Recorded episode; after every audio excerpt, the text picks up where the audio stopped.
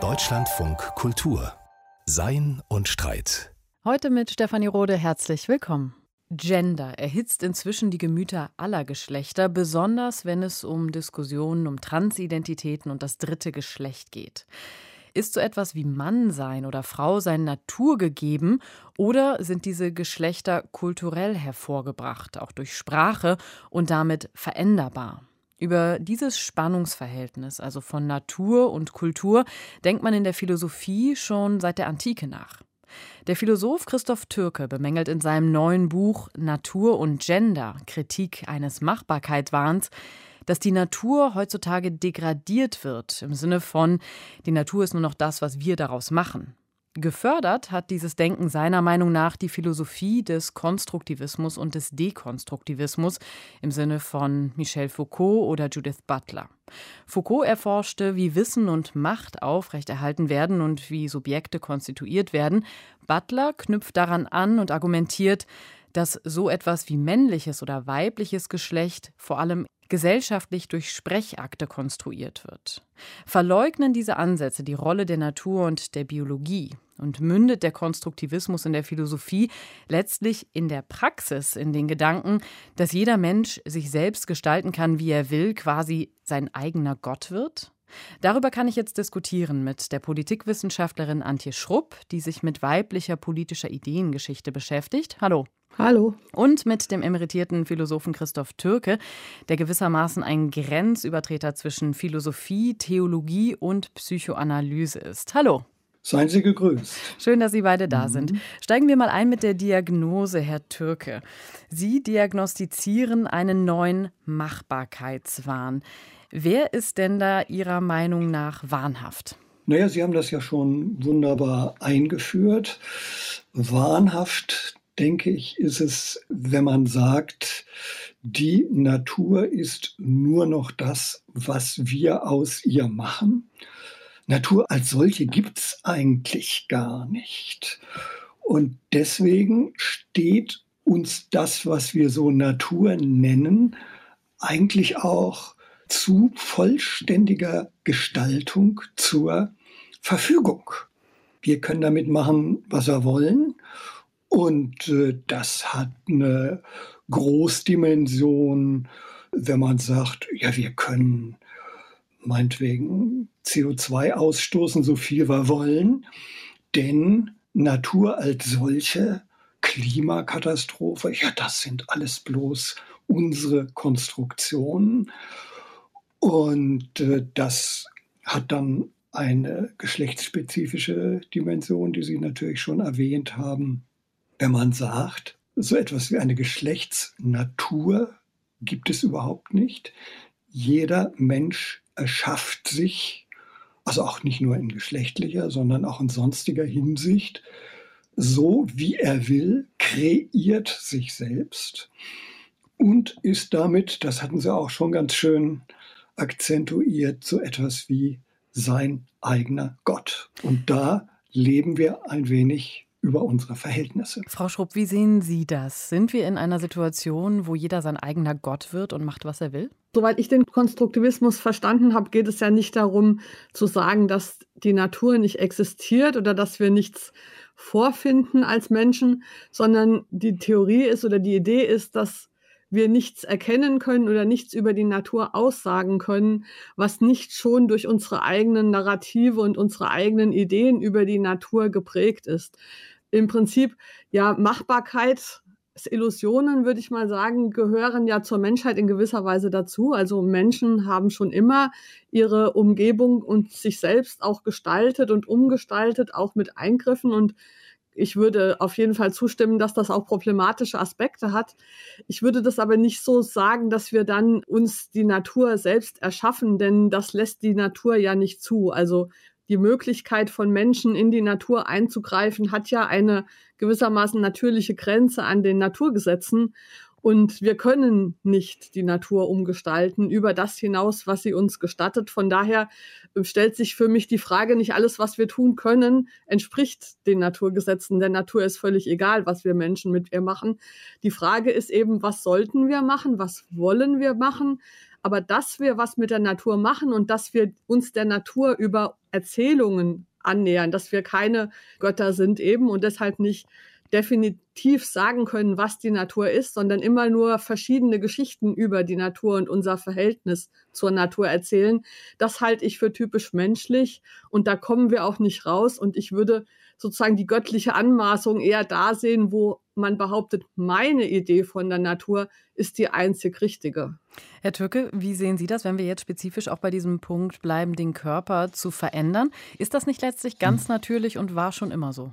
Ja, sicher, wir verändern dauernd etwas. Und Machbarkeit als solche ist ja gar nicht etwas, was ich kritisiere. Aber wo ist der also, Wahn Ihrer Meinung nach? Also wo setzt der Wahn an? Dort, wo dann, sagen wir mal, die Natur nur noch als das gesehen wird, was wir aus ihr machen und sonst nichts.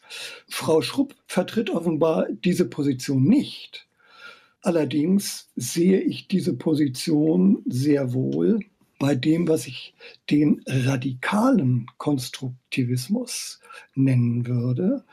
Ganz typisch in den kybernetisch beeinflussten Theorien der 70er, 80er Jahre in den USA, Heinz von Förster, Glasersfeld und andere, die eine Außenwelt als solche eigentlich gar nicht mehr registrieren. Konstruktion ist eine kybernetische Operation, kybernetische Maschinen, Menschen, aber auch Würmer, die operieren alle und tun das in einer Innenwelt. Und das Beispiel, was dort dann immer gebracht wird, ist die Pilotenkabine, in der man nur innerhalb des Anzeigesystems operiert und reagiert und dann, wenn man Glück hat, irgendwo hinkommt. Und das heißt dann, dass nichts dagegen sprach, aber mehr auch nicht. Das sind natürlich andere Positionen, als sie eben Frau Schrupp akzentuiert hat. Nicht? Da stimme ich ja vollständig zu und sage, ja, Natürlich gibt es Naturgrenzen, Naturschranken. Es gibt einen Eigensinn der Natur, so nenne ich das. Und wir können nie vorher genau sagen, wie weit der geht. Das funktioniert immer nur, indem wir es immer wieder ausprobieren. Wie weit können wir gehen? Wie weit dürfen wir gehen? Ja, also typisches Beispiel wie viel chemische Stoffe kann man in ein Gewässer hineinlassen, bis es umkippt. Das weiß man meistens erst, wenn es umgekippt ist. Insofern kann man das nie genau vorhersagen. Man muss rechtzeitig damit aufhören, dass es nicht umkippt, natürlich. Ja, Herr Tücke, wenn ich Sie da kurz unterbrechen darf, mhm. wenn wir wirklich bei diesen Praxisbeispielen bleiben, über die Theorie sprechen wir mhm. gleich noch. Sie bringen da ja sehr viele Beispiele durchaus in Ihrem Buch. Wenn ich Sie richtig verstanden habe, bemängeln Sie, dass inzwischen das subjektive Empfinden, also wie sich jemand fühlt, viel ausschlaggebender ist als die objektive Biologie, wenn man so will. Also Sie ähm, beschreiben das auch mit dem Beispiel von Transmenschen, die inzwischen ja relativ einfach ihren Personenstand und auch ihren Vornamen ändern können mit einem Gutachten und sagen eben, das Geschlecht richtet sich inzwischen fast nur noch nach dem Zugehörigkeitsempfinden. Ist das nicht auch schlüssig, festzumachen, wer jemand ist, daran, wie sich die Person fühlt, also dem Empfinden so viel Raum einzuräumen? Ja, Empfinden ist natürlich auch eine sehr schwankende Angelegenheit. Nicht? Also meine Empfindungen schwanken selbstverständlich ständig, je nachdem, womit ich gerade konfrontiert bin. Empfinden, was nicht, sagen wir mal, ein Fundament, äh, eine Entsprechung hat, ist dem Belieben anheimgegeben. Ich kann mich so empfinden, ich kann mich anders empfinden. Wenn Empfindung in Beliebigkeit übergeht, dann wäre das natürlich eine sehr problematische Angelegenheit. Ich kann mich heute so, morgen anders definieren mein Empfinden, meine Stimmungen hängen von meiner Umgebung ab, vom Grad meiner Depression, vom Wetter, von allem Möglichen. Kurzum, wenn Empfindung so etwas wird wie zu etwas Maßstäblichem, dann allerdings haben wir ein Problem. Frau Schrupp, wie sehen Sie das, wenn man Empfindung als Maßstab nimmt für die eigene Identität, also wie man sich sozusagen nach außen zeigt? Kommen wir dann in eine Situation, wo alles beliebig ist und man heute so ist und morgen so? Also ich glaube nicht, dass der Kern der derzeitigen Geschlechterdiskussionen wirklich darin liegt, dass Einzelne ihr eigenes Empfinden in den Vordergrund stellen im Vergleich zu der Realität, sondern ich glaube, dass es eher eine Reaktion ist auf veränderte Geschlechterverhältnisse, die es auch erforderlich machen, dass wir neu und anders über Geschlecht sprechen als bisher. In der traditionellen Geschlechterordnung war ja die soziale Zuweisung männlich-weiblich direkt gekoppelt mit einer bestimmten biologischen Variante von Körpern, also mit Uterus und ohne Uterus, sei jetzt mal verkürzt.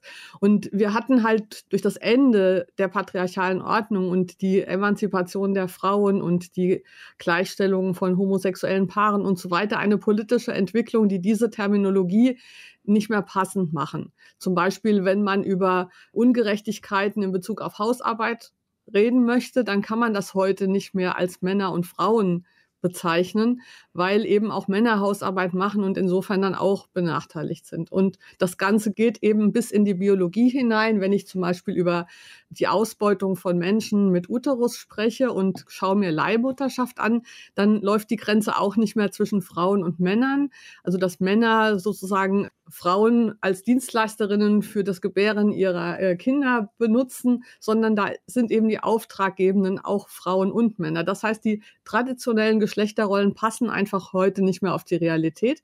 Und damit haben Diskussionen darüber angefangen, ob man das begrifflich nicht trennen müsste. Also ob man die reproduktive Differenz menschlicher Körper nicht getrennt diskutieren muss von Geschlechtsbegriffen männlich und weiblich. Und das ist vorangetrieben von denjenigen Menschen, die auf irgendeine Weise sich unwohl fühlen mit den bisherigen, und zwar sehr persönlich in ihrem eigenen Geschlechtsempfinden. Und an der Stelle kommt das rein. Und dadurch sind einfach Vorschläge gemacht worden, wie man anders die Zuordnung von Geschlechtsrollen an einzelne Menschen mit ihren jeweiligen Körpern vornehmen kann. Und da sind wir im Moment in einem großen Feld auch des Experimentierens von neuen politischen Vorschlägen, die ausprobiert werden und so weiter. Aber ich glaube nicht, dass da das Empfinden über die Natur gestellt wird, sondern es zeigt sich aufgrund von Entwicklungen, dass die Art und Weise, wie wir bisher über die Natur gesprochen haben, nicht mehr passt zu dem, was wir heute wollen und brauchen, auch an Begrifflichkeiten. Und deshalb gibt es eine Tendenz dazu, diese Begrifflichkeiten zu ändern, mit manchen Protagonisten, die dann das Subjekt sehr in den Vordergrund stellen. Aber das ist ja nicht das Einzige, was da passiert, sondern es ist eine sehr breite Diskussion, die einfach tatsächlich, wie ich finde, realistischer auch auf die Natur und auf die Biologie schaut, als das klassische binäre Mann-Frau-Schema, das Soziales und Biologisches einfach in eins gesetzt hat. Herr Döcke, können Sie das nachvollziehen? Also, ja. dass das Empfinden nicht über die Natur gestellt wird und wir eben ein anderes Naturverständnis bekommen, weil diese Kategorien, mit denen wir da operiert haben, also binär Mann, Frau, eben nicht mehr passen? Letzteres ist die Frage, wie weit wir von der Mann-Frau-Unterscheidung wegkommen, nur dadurch, dass sie sich zum Glück gelockert hat. Vollkommen klar. Aber dass man sie deswegen gar nicht mehr braucht oder dass man von ihr selber loskommen muss.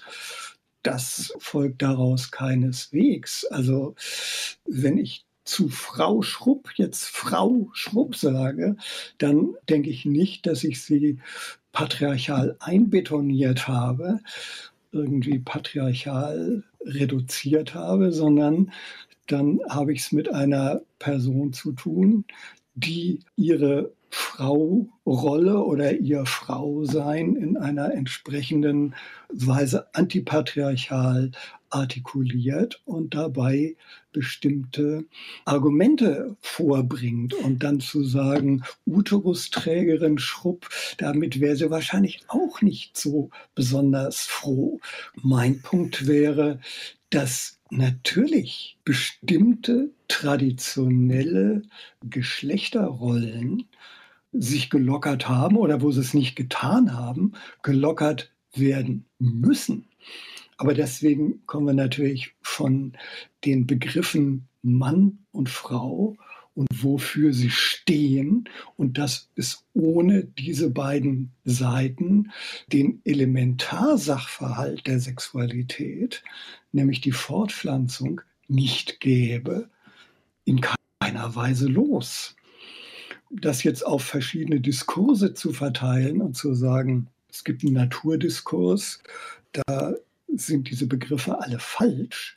Das wiederum hieße eine abstrakte Trennung zwischen Natur und Kultur zu machen, als seien das zwei Dinge, die nebeneinander stünden. Ist doch aber gar nicht so. Kultur ist immer Bearbeitung von Natur. Da haben wir Natur immer in irgendeiner Weise mit drin. Das wäre der eine Punkt. Und äh, der andere Punkt wäre jetzt die Frage, natürlich ist das Empfinden von Menschen eine Sache, die wir zu respektieren haben. Und wenn Menschen aufgrund ihrer körperlichen und seelischen Entwicklung, sagen wir mal, an einem unerträglichen körperlichen Dissoziationsgefühl leiden, welches sie empfinden lässt, ich will da raus aus dieser Dissoziation, dann ist das natürlich zu respektieren, überhaupt gar keine Frage. Eine andere Frage ist, ob man dann dieses Gefühl in der Weise zerlegen kann, dass man sagt, ich bin im falschen Körper. Wenn man das nämlich sagt, dann suggeriert man ein Ich, welches generell unkörperlich ist, welches in einem Körper nur gewissermaßen Wohnung genommen hat. Ja, es hat ihn zugewiesen bekommen. Das ist die gängige Terminologie dafür. Also wie man im Restaurant vielleicht oder im Kino einen Platz zugewiesen bekommt. Das Ich ist gar kein körperliches, hat gar keine körperliche, motorisch, sensorisch, hormonelle Dimension, sondern schwebt gleichsam drüber. Und dieses Ich muss jetzt sozusagen in den richtigen Körper kommen, wenn es ihm nicht einfach fliehen kann und darauf hoffen kann, dass es in der nächsten Etappe der Seelenwanderung dann in einen besseren Körper kommt, dann muss es den Körper wie so eine zugewiesene Wohnung umbauen. Herr Türke, also wenn da ich das, ja. tauchen doch wieder ganz uralte Dualismen auf. Der Trennung von Körper äh, und Geist und so weiter. Körper ja, natürlich, der Trennung von ja. Körper und Geist. Und das Verrückte ist, dass die gerade dort auftauchen, wo das Programm ist, wir müssen vom Binären weg, also von der Dualität. Und bei der Verneinung der Dualität kommt durch die Hintertür der Dualismus nur in anderer Gestalt wieder zum Vorschein. Sie hören Deutschlandfunk Kultur. Zu Gast sind die Politikwissenschaftlerin Antje Schrupp und der Philosoph Christoph Türke. Und wir diskutieren über das Verhältnis von Natur und Geschlecht und die Frage, ob Konstruktivisten in der Philosophie eine bestimmte Richtung reingebracht haben, dass das Geschlecht überhaupt keinen Bezug mehr hat zum biologischen Geschlecht und ob man Gefahr läuft, die Biologie komplett aus den Augen zu verlieren. Frau Schrupp, Herr Türke hat das eben ein bisschen ausgeführt, also diese Trennung, die er seiner Meinung nach sieht zwischen Natur und Kultur und eben auch das alte Problem der Philosophie von der Trennung von Körper und Geist. Was glauben Sie, also passiert da gerade ein performativer Widerspruch, dass Menschen, die eigentlich diese binären Kategorien verlassen wollen und was Neues schaffen wollen, genau darauf zurückfallen? Nein, ich glaube, das ist nicht der Fall, weil es ja nicht darum geht, die Diskurse ähm, reproduktive Differenz der Körper, also Biologie und äh, Geschlechterrollen völlig voneinander zu lösen, sondern es geht darum, sie in einen Zusammenhang zu stellen, der nicht die Eins und Eins Deckungsgleichheit ist. Also zum Beispiel Geschlechtsidentität und Körper. Der Diskurs ist ja heute so, dass nicht mehr gesagt wird, ich bin im falschen Körper. Das sagen Transmenschen heute nicht mehr, sondern sie sagen, mein Körper mit XY-Chromosom und Penus ist der Körper einer Frau. Das heißt, wir sind äh, sozusagen schon einen Schritt weiter in diesem Austarierungsprozess. Und was man zugewiesen bekommt bei der Geburt ist ja nicht, nicht so. Bitte, Herr Töke? Ja. Ja, aber die gängige Redeweise, ich bin im falschen Nein. Körper. Nein, das war vor fünf bis zehn Jahren noch so. Das war, glaube ich, ein Schritt auf dem Weg. Aber im heutigen Transdiskurs wird vom falschen Körper nicht mehr gesprochen. Gerade genau aus den Gründen, gut, die Sie genannt haben. Und die sehe, ja, genau, weil es darum geht, zu sehen, dass die Narrative und das, was zugewiesen wird, ist ja eben nicht das biologische Geschlecht. Also bei der Geburt eines Kindes wird nicht gesagt, oh, dieses Kind wird später wahrscheinlich mal schwanger werden können. Oder das ist ein Kind, das mit Sicherheit nie schwanger werden kann. Das sehen wir schon an den Genitalien. Sondern was gesagt wird, es ist ein Mädchen und es ist ein Junge. Und das bedeutet ja was völlig anderes. Dass Nicht man mit diesen, anders. also zum Beispiel, wenn Sie zu mir sagen, Frau Schrupp, dann bedeutet das nicht, dass ich eine Person bin, die einen Uterus hat, was sie nämlich gar nicht wissen, sondern es bedeutet, dass sie mich in mhm. einer sozialen Rolle sehen. Und deswegen werden ja auch diese neue Formulierungen, wenn man zum Beispiel von Menschen, die menstruieren, Menschen mit oder ohne Uterus spricht, deswegen rufen die ja so viele Irritationen hervor, weil man sieht, wie lächerlich das dann ist. Also wenn ich zum Beispiel sage, in der katholischen ja. Kirche können Frauen nicht Priesterinnen werden, dann klingt das irgendwie ernst ernsthaft. Wenn ich hingegen sage, in der katholischen Kirche können Menschen, die keinen Penis haben, nicht Priester werden, dann denken alle, wie bekloppt ist denn die katholische Kirche, weil man sofort merkt, dass dieses biologische Kriterium eben nicht das Kriterium ist, worum es geht bei der Konstruktion von sozialem Geschlecht. Da geht es nicht darum, eine Prognose oder eine Auskunft über Körper zu machen, sondern da geht es dann tatsächlich um die Zuweisung von sozialen Rollen. Und auch, und das ist eben dann das Neue oder das der Erkenntnis der, des Konstruktivismus, diese Art zu sprechen, hat dann wieder Rückwirkungen darauf, wie wir die Natur wahrnehmen. Also ich behaupte, dass die traditionelle binäre Geschlechterordnung uns den Blick auf die Natur tatsächlich auch versperrt, bis in die Begriffe hinein. Also wenn zum Beispiel gesagt wird, der Mann zeugt das Kind. Das ist ja auch ein gängiger Spruch aber der ist natürlich biologisch ja. komplett falsch. Männer können Richtig. keine Kinder zeugen. Das, was Männer sozusagen beitragen, ist nur ein Teil des Zeugungsprozesses und Kinder ja. werden gezeugt durch das Zusammenkommen von Eizelle und Sperma. Aber indem wir seit 4000 Jahren Patriarchat diese Geschichte der Reproduktion der Natur in einem hierarchischen Verhältnis erzählen, wo das Männliche das Aktive ist, das Schöpferische und das Weibliche das passive Nährende, haben wir über diese Natur eine Geschichte, ein Narrativ gelegt, das sachlich falsch ist und das dann an die Körper und die Personen, die bestimmte Körper haben in diesem Reproduktionsprozess, diese sachlich falschen Anforderungen stellen und Zuweisungen machen zu einer sozialen Rolle. Und das kann man Aber natürlich theoretisch auf zwei Weisen auflösen. Man kann sagen, wir ändern die Bedeutung von Frau sein, so dass das nicht mehr passives Nähren bedeutet. Wir können aber auch sagen, wir trennen die soziale Rolle Frau sein vom biologischen Geschlecht und schauen mal, was dann passiert und wie wir uns damit in der Natur und in dem Verhältnis von Natur und Kultur neu bewegen können. Und ich glaube, dass diese Idee gerade deshalb so viel Aufregung und Debatten jetzt verursacht, weil sie einen Punkt hat und weil sie irgendwo das Reale berührt, weil viele Menschen mit Uterus, die als Frau sozusagen bezeichnet werden, weil sie einen bestimmten Körper haben, merken, wie absurd es eigentlich war, dass man ihnen gegenüber bloß aufgrund ihrer körperlichen Befindlichkeit, die sie nämlich nicht leugnen, bestimmte Dinge zumutet, die in diesem Konstrukt Frausein enthalten sind. Ich finde das eine völlig legitime Art, äh, neu über die Biologie nachzudenken. Eben nicht, weil das uns von der Natur wegbringt, sondern weil es uns hilft, auf die Natur nochmal neu zu schauen und speziell eben auf das Schwangerwerden können, was ja wirklich eine große Herausforderung ist für die Menschheit, wenn nur die Hälfte der Menschen schwanger werden kann.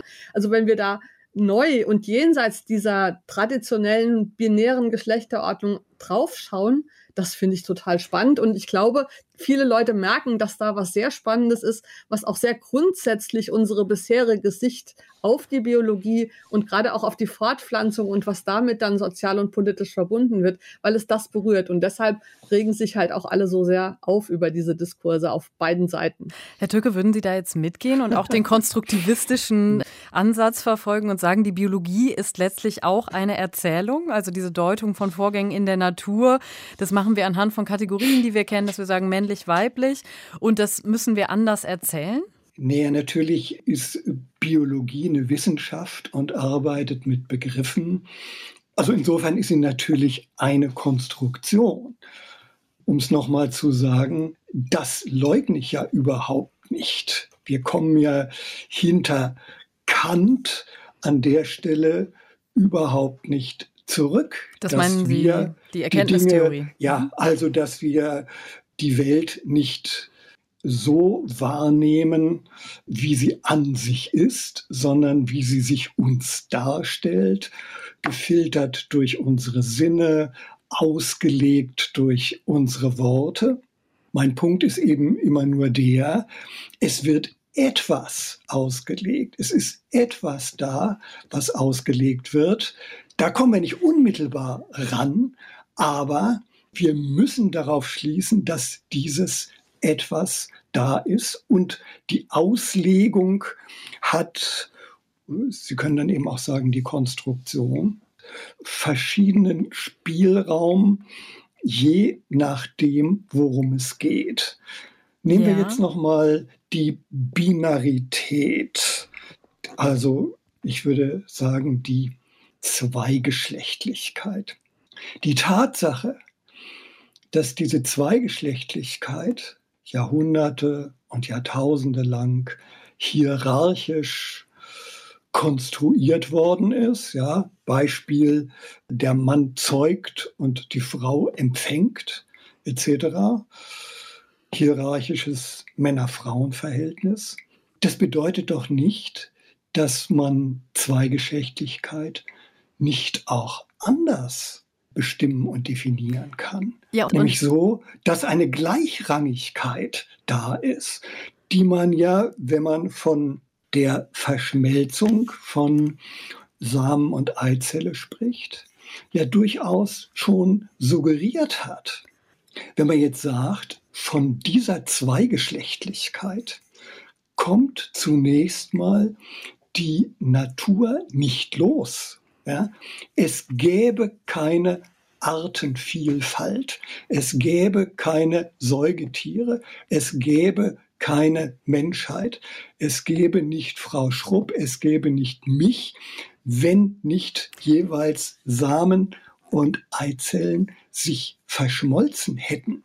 Herr Türke, das sagen ja tatsächlich, also sozusagen, das ist eine radikale Minderheit, diese, dieser radikalen Konstruktivisten, die das jetzt leugnen würden. Die Konstruktivisten, die ja auch anerkannt und viel gelesen werden, die behaupten das ja gar nicht, sondern die sagen ja genau wie Sie auch, es gibt dieses Etwas, mit dem man arbeiten muss, also die Natur, von der aus man ausgeht. Naja, Frage, das wird spätestens dort geleugnet, wo man sagt, das ist alles Diskurs.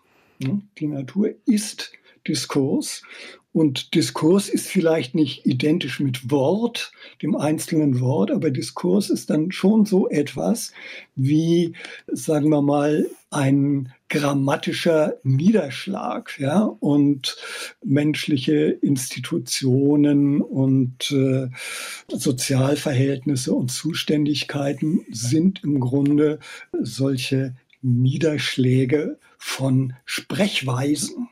Da ja, löst sich dann tatsächlich die Natur auf und das, das, kann man ziemlich deutlich nachweisen bei Exponenten wie äh, Foucault oder wie Butler, die ja durchaus eine ganze Richtung repräsentieren. Frau Schrupp vertritt das offensichtlich so nicht, aber lassen Sie mich jetzt nochmal zurückkommen auf die Frage der Erzählung. Wenn ich jetzt sage, anders als durch Verschmelzung von Samen und Eizelle entsteht kein Mensch und entsteht kein Säugetier und hätten wir die Artenvielfalt nicht. Wenn Sie sagen, das ist eine Erzählung, dann ist das nicht falsch, aber es ist irreführend, weil Erzählung suggeriert, naja, es ist eine Geschichte, die kann man auch ganz anders erzählen. Sie wird ja auch anders Warten erzählt. Sie. Also zum Beispiel wurde immer die Geschichte des Zusammenkommens von Eizelle und Samen. Ich würde das ja gar nicht Samen nennen, weil das Wort Samen eben irreführend ist für männliches Ejakulat. Also diese Zusammenkommen wurde ja immer erzählt als Geschichte, wo die männlichen Samenzellen in einem Konkurrenzkampf, wer ist schneller an der Eizelle, sozusagen sich kloppen um das begehrte Objekt. Und der Sieger kommt dann zum Schuss sozusagen. Heute, wo wir veränderte Geschlechterrollen und auch Vorstellungen von Geschlecht haben, wird auch in der Biologie das Geschehen anders erzählt, nämlich so, dass die Eizelle sich aktiv entscheidet dafür, welches Spermium in sie eindringen kann. Das heißt, wir sehen doch, dass die Art, wie wir Geschichten erzählen über das, was biologisch passiert, unmittelbar zusammenhängt mit unserer Vorstellung von Männlichkeit und Weiblichkeit. Und das ist nur gemeint damit, wenn gesagt wird, auch die Biologie ist konstruiert und eine Erzählung. Wir können die Biologie nicht anders in Worte fassen als durch Erzählungen, als durch Bilder. Und das Einzige, was jetzt in neuen Geschlechterdiskursen gesagt wird, ist, dass in Frage gestellt wird, ob die alten Bilder von Männlichkeit und Weiblichkeit einfach, weil sie schon so fest eben auch mit Inhalten gefüllt sind, ob die tatsächlich uns in Zukunft weiterhelfen können. Denn natürlich hat dann die Art, wie man die Biologie erzählt hat in diesem Aktiv-Passiv-Schema Auswirkungen gehabt auf Institutionen. Also die Unterdrückung von Frauen und die Diskriminierung ist ja institutionalisiert worden in Gesetzen, in äh, Sachen, die dann auch materielle Realität geworden sind und dann auch die Welt sind. Das heißt, das wirkt immer aufeinander ein.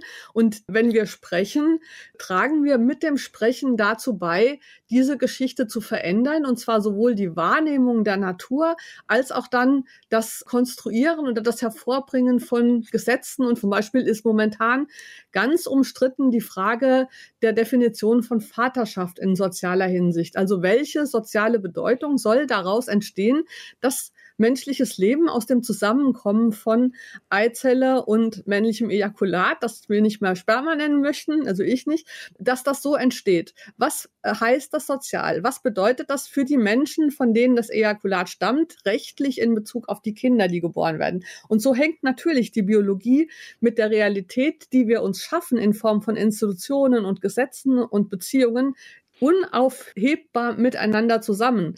Und wenn wir zum Beispiel eine Geschichte haben, wo wir den extrem aktiven Part an der Reproduktion, die die Menschen mit Uterus, die Menschen, die schwanger sind, haben, die haben wir völlig entwortet, wie man im Konstruktivismus sagt. Wir haben das Schwangersein ist überhaupt nicht mal sprachlich als Aktivität auszudrücken. Wir haben da gar kein Wort, sondern es ist nur als Zustand, als Existenzform schwanger sein.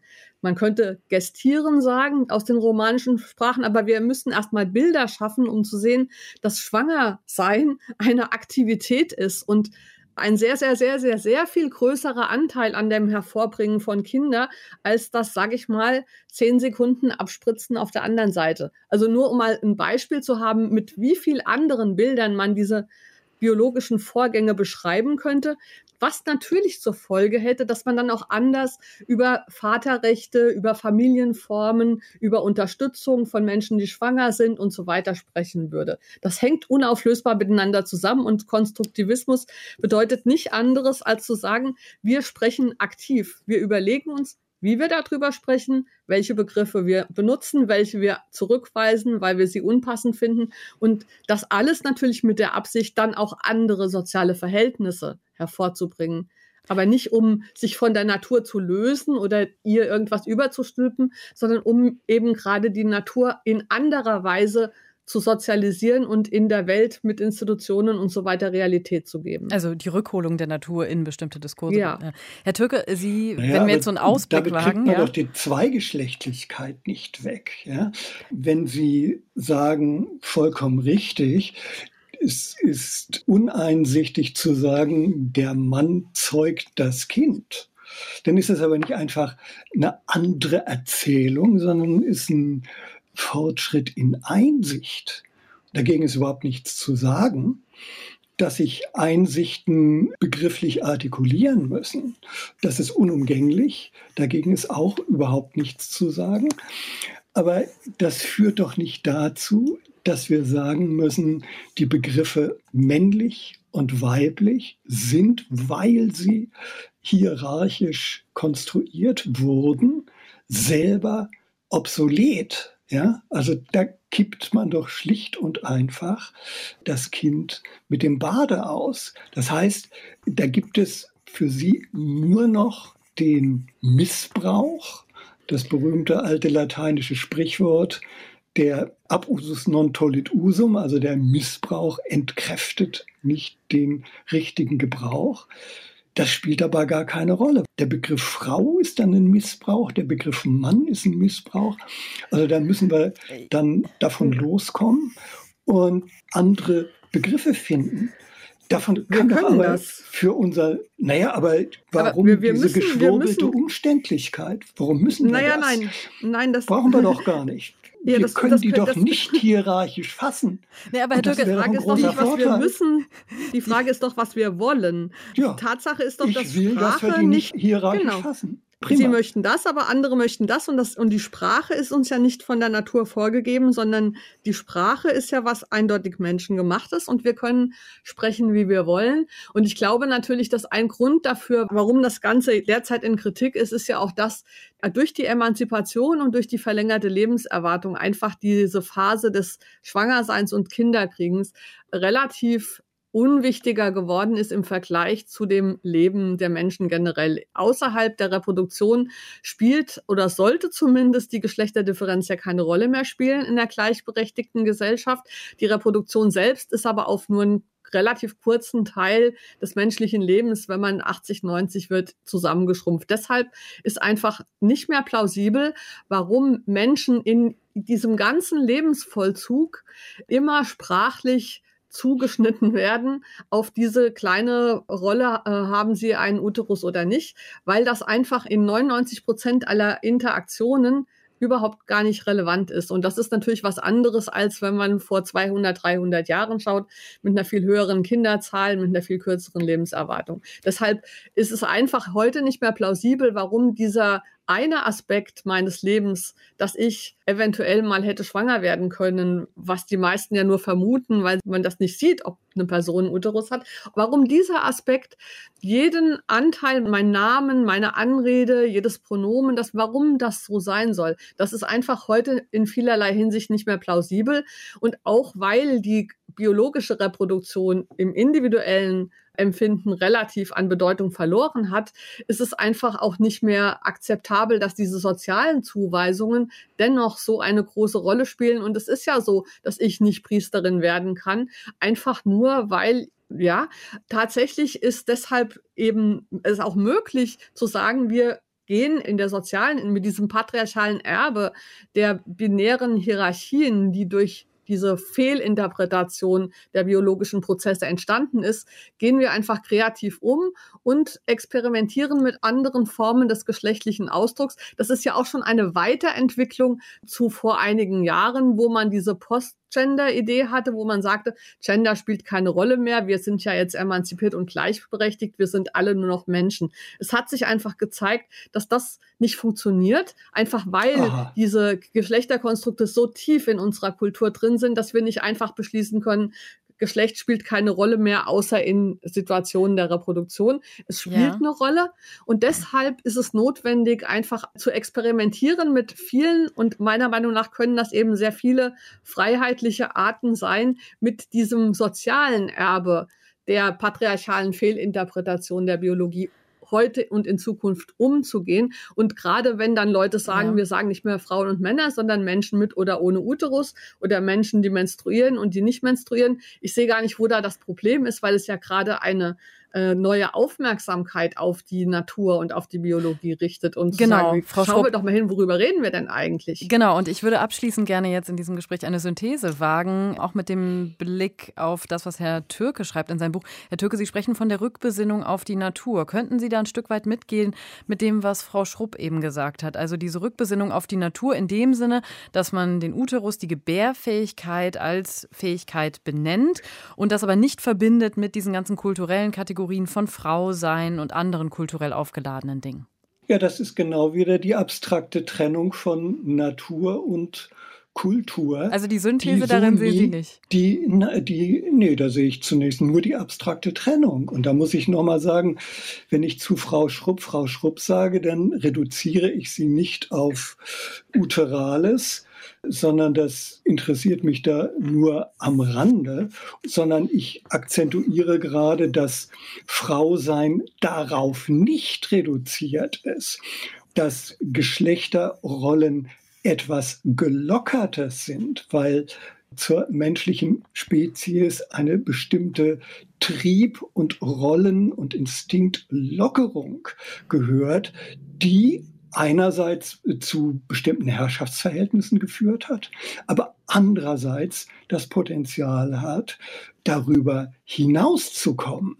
Und insofern die binäre Aufteilung oder die Zweigeschlechtlichkeit, wie ich lieber sage, etwas ist und bleibt, was ein Natursubstrat hat. Davon kommen wir doch nicht weg. Nicht nur, weil das alte patriarchale binäre Vorurteil äh, so tief in uns drin sitzt, sondern weil ohne Zweigeschlechtlichkeit, die man differenzieren muss und wo ich ja ganz einverstanden bin, wenn man sagt, inzwischen hat sich herausgestellt, dass, was weiß ich, die Verschmelzung von Ei und Samenzelle anders funktioniert, als man mal gedacht hat, was nicht einfach eine neue Erzählung ist, sondern eine Spezifizierung die man zwar in Worte fasst, bei der man aber durch das Hervorheben in Worten mit der Konstruktion und der Akzentuierung eines Sachverhalts relativ wenig Spielraum hat, während in anderen Zusammenhängen man wesentlich mehr Spielraum hat bei der Konstruktion. Also was weiß ja. ich, wenn es um Platons ungeschriebene Lehre geht, dann ist der Konstruktionsraum entschieden größer. Dann müssen wir jetzt in diesem vorläufigen Dissens verbleiben. Danke Ihnen, Christoph Türke und Antje Schrupp, für diese engagierte Debatte. Gern. Vielen Dank. Ja. Tschüss. Das waren der Philosoph Christoph Türke und die Politikwissenschaftlerin und Journalistin Antje Schrupp.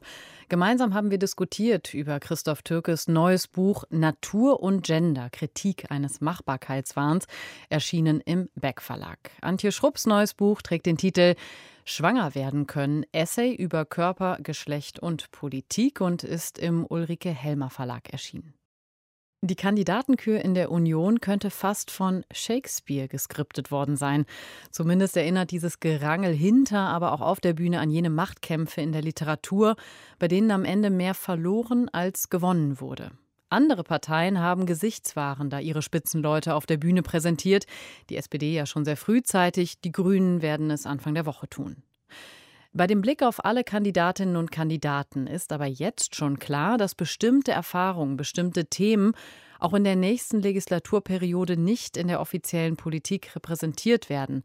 Das meint Daniel Leuk in seinem Wochenkommentar. 1992 schrieb die feministische Künstlerin Zoe Lennart anlässlich der Präsidentschaftskandidatur einer lesbischen Freundin das Gedicht I Want a President. Der Text beginnt mit der Zeile I want a dyke for president. Ich will eine Lesbe als Präsidentin.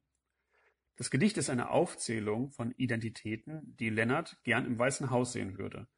Eine Person, die einen Liebhaber aufgrund von AIDS verloren hat, die mit 16 abgetrieben hat, die schon mal im Sozialamt warten musste, die in Therapie war, die Drogen nimmt. Das Gedicht endet mit der Frage, warum ist dies nicht möglich? Warum ist der Präsident, von welcher Partei er auch kommt, immer ein Kapitalist, ein Dieb, ein Clown, ein Lügner? Beinahe 30 Jahre später und in einem anderen Land erscheint Lennarts Frage immer noch aktuell. Wir werden aller Wahrscheinlichkeit nach auch nach der Bundestagswahl keine Lesbe als Bundeskanzlerin haben.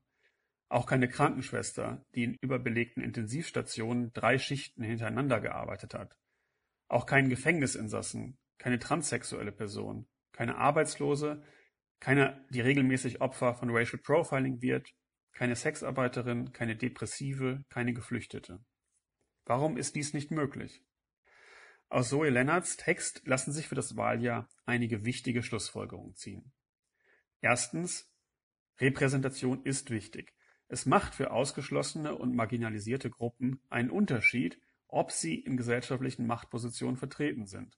Nicht nur, weil Repräsentation empowern kann, sondern auch, weil die Erfahrungen, die man in seinem Leben gemacht hat, bei der Ausübung dieser Macht eine Rolle spielen. Zweitens, die Repräsentation ist nie vollständig. Denn tatsächlich, dies hat sich seit 1992 geändert, ist es ja heute möglich, einen schwarzen Präsidenten, eine Frau als Bundeskanzlerin oder einen schwulen Bundesgesundheitsminister zu haben. Dies reicht aber nicht aus, um Lennarts Wunsch zu erfüllen.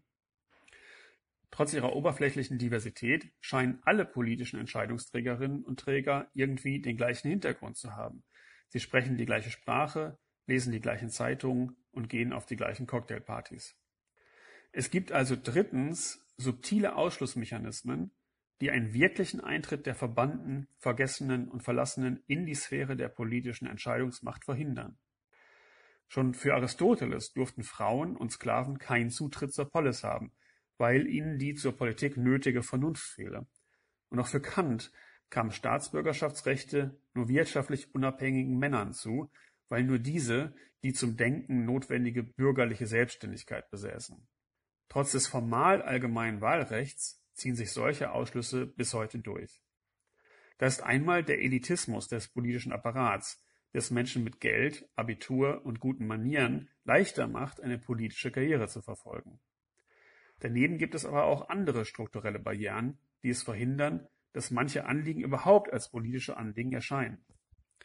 Wie in einer Beziehung die Hausarbeit verteilt ist, ob man damit rechnen muss, auf der Straße angemacht oder beleidigt zu werden, dass man von zu viel Arbeit einen Burnout bekommt, wie hoch die Miete ist, das alles ist für die Lebensrealität vieler Menschen entscheidend, gilt aber im gegenwärtigen System als Privatsache. Um diese grundlegenden Ungleichheiten adressieren zu können, müssen wir unsere Aufmerksamkeit den vielen ökonomischen, sozialen, kulturellen, alltäglichen Machtstrukturen zuwenden, die sie ermöglichen und absichern. Es geht also nicht nur darum, die Bundeskanzlerin auszutauschen sondern unsere politischen Institutionen ganz grundlegend zu verändern und zudem die ganze Gesellschaft, auf der sie basieren. Wer soll diese Veränderung bewirken? Das ist die vierte Lektion von Zoe Lennarts Gedicht.